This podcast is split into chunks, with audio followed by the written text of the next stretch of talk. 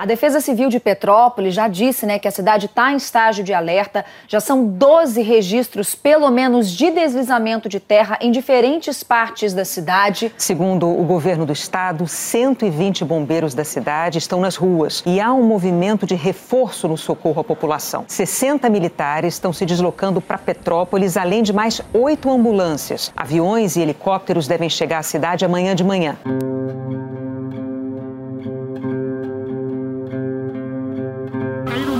Aqui no da Serra. Olha isso. Sai! Caracoles, olha isso. Tá caindo tudo, vai derrubar tudo. Gente, meu Deus do céu!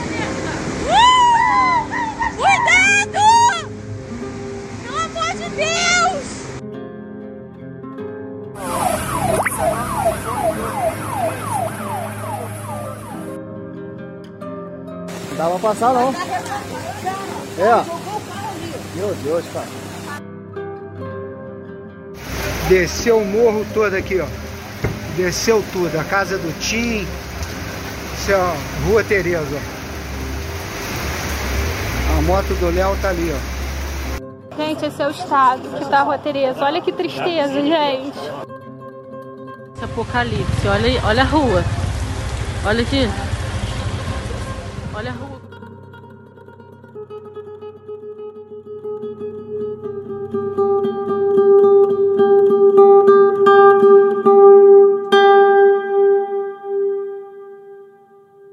Todo mundo sabe que essa chuva em Petrópolis foi fora da curva, né, gente? A maior em volume já registrada na região e o que causou essa tragédia toda. Mas também sabemos que todos os anos o Rio de Janeiro sofre com deslizamentos e alagamentos. Em 2010, depois de uma grande chuva na capital, o Rio inaugurou o Centro de Operações, conhecido como COR. Câmeras, radar meteorológico, pluviômetros, uma espécie de janela para acompanhar tudo o que acontece na cidade e alertar a população e salvar vidas. Olá, eu sou Edmilson Ávila e este é o um novo episódio do podcast que desenrola o Rio para você.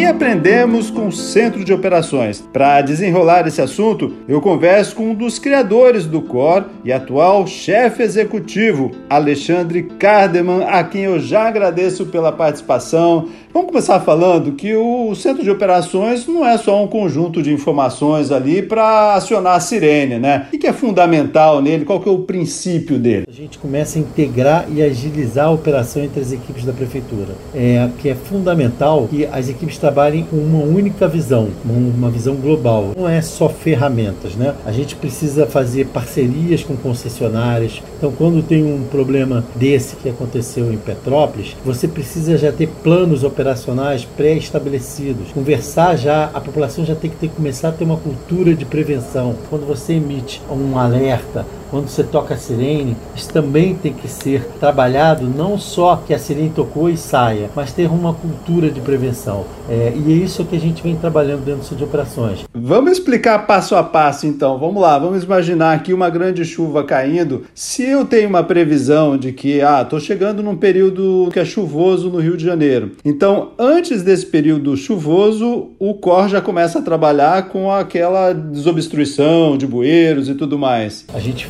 cria já um plano verão, que é uma série de iniciativas que a gente faz para o verão, e uma delas é esse ralo limpo, que a gente identifica aonde teve algum alagamento, alguma área que ficou com bolsão d'água, e a gente vai lá e desobstrui áreas pluviais. A gente já tirou, só nesse ano, 411 toneladas de resíduos que estavam dentro dessas bocas de lobo, né, desses ralos. É, isso é importante porque a gente, quando vai começar um problema desse, uma crise, você já minimiza, porque você já não tem tantos problemas quanto teria se você não faz uma prevenção. Quando começa a chover e tem esse aviso de que teremos uma chuva, qual é a intervenção? Enfim, eu sei que tem meteorologistas aí olhando tudo isso, Mas começou a chover, o que é que se faz? A gente já tem a mudança de estágio, então a gente saiu de três estágios e foi para cinco estágios, exatamente para poder trabalhar com capilaridade da informação. Então, quando vai chover é, e tem uma previsão de chuva de três horas, a gente entra em estágio de mobilização e a gente avisa a população: atenção, fica de prontidão, porque pode ter uma chuva e a chuva pode fazer ocasionar algum problema. Quando ocasiona esse problema, quer dizer, teve problema na cidade, começou a ter bolsão, as vias corredores principais começam a afetar a mobilidade urbana, a gente entra em estágio de atenção. E a partir do momento que a gente entende que há uma catástrofe mesmo, que, que ninguém consegue se movimentar e que a cidade está impactada completamente, a gente ou entra em estágio de alerta ou em estágio de crise. É, então é importante que essas mensagens elas sejam absorvidas pela população para que ela, na hora que for chover, a gente tenha essa informação. A partir disso que a gente começa a fazer esse trabalho, é, além de avisar a população, a gente tem planos de ações integradas com todas as equipes para ir nos locais e tentar fazer com que volte à normalidade o mais rápido possível. É aí que a prefeitura precisa estar tá trabalhando, todo mundo precisa estar tá trabalhando junto, é isso. Não adianta só o centro de operações, olha, vai chover aqui toca a sirene e acabou. Não, a partir daí que tem que salvar vidas, né? Que tem que trabalhar.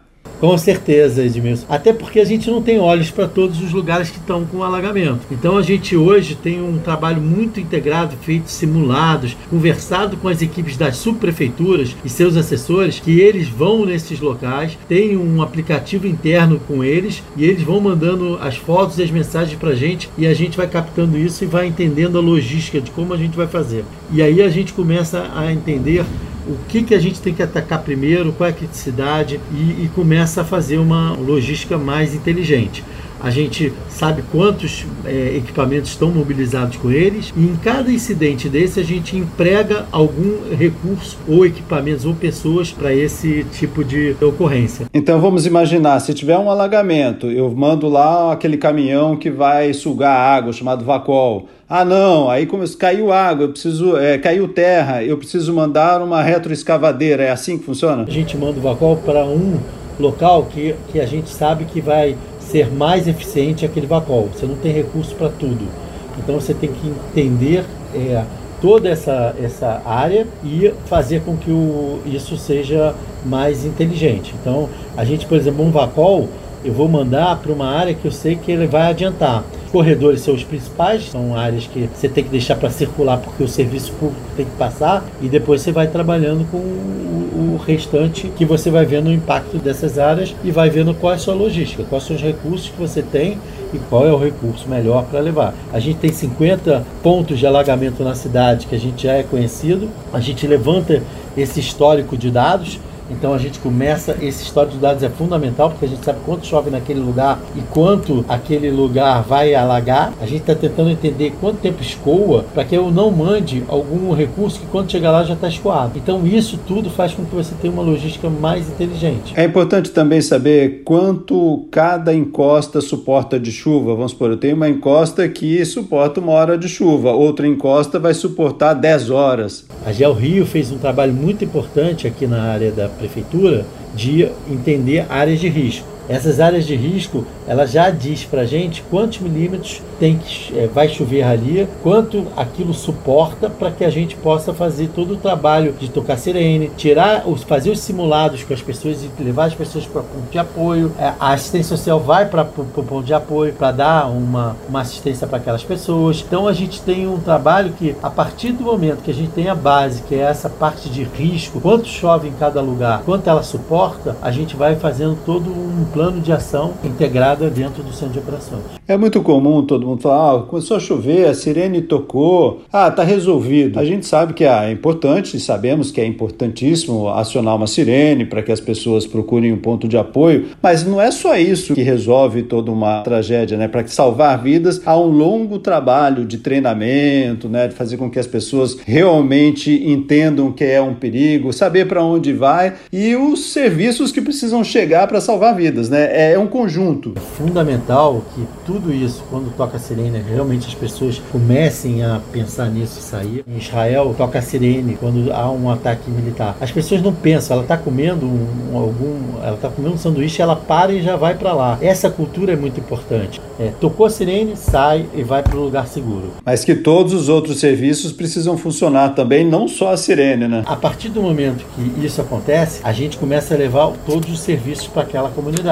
Então, a assistência social já foi acionada, bombeiros já foi acionado, a gente tem um plano integrado da Defesa Civil de criar áreas que são áreas de controle do cenário de acidente. Então, ter uma zona é, quente, uma zona morna e uma zona fria, em que a zona quente só entra bombeiro, porque é muito ruim você ver pessoas no ambiente do cenário que ainda está com problema. Petrópolis isso foi muito comum, né? Muita gente foi para lá tentar ajudar. Muita gente dentro do morro que poderia ter é, uma chuva e poderia estar ruim aquele terreno e podia ter caído nas pessoas de novo, entendeu? Então é muito importante que você tenha esse controle.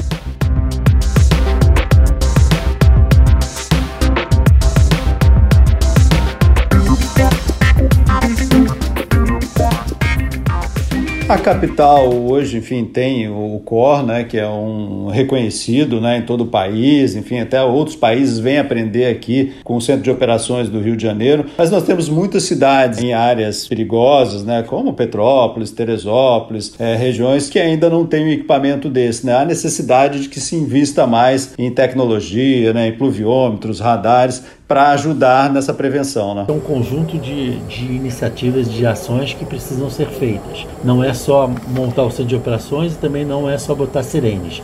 Você tem que ter isso em um conjunto. Você tem que botar sensores, que eles são importantes para chegar a informação para o centro de operações, mas o centro de operações ele não é só um vídeo com câmeras você tem que ter planos integrados, você tem planos de contingência, você tem que fazer muita simulação com as, com as áreas, com as agências. É, é fundamental que você tenha protocolos. É, quando há uma coisa, não, na hora do caos, você tem que ter protocolos para agir rápido.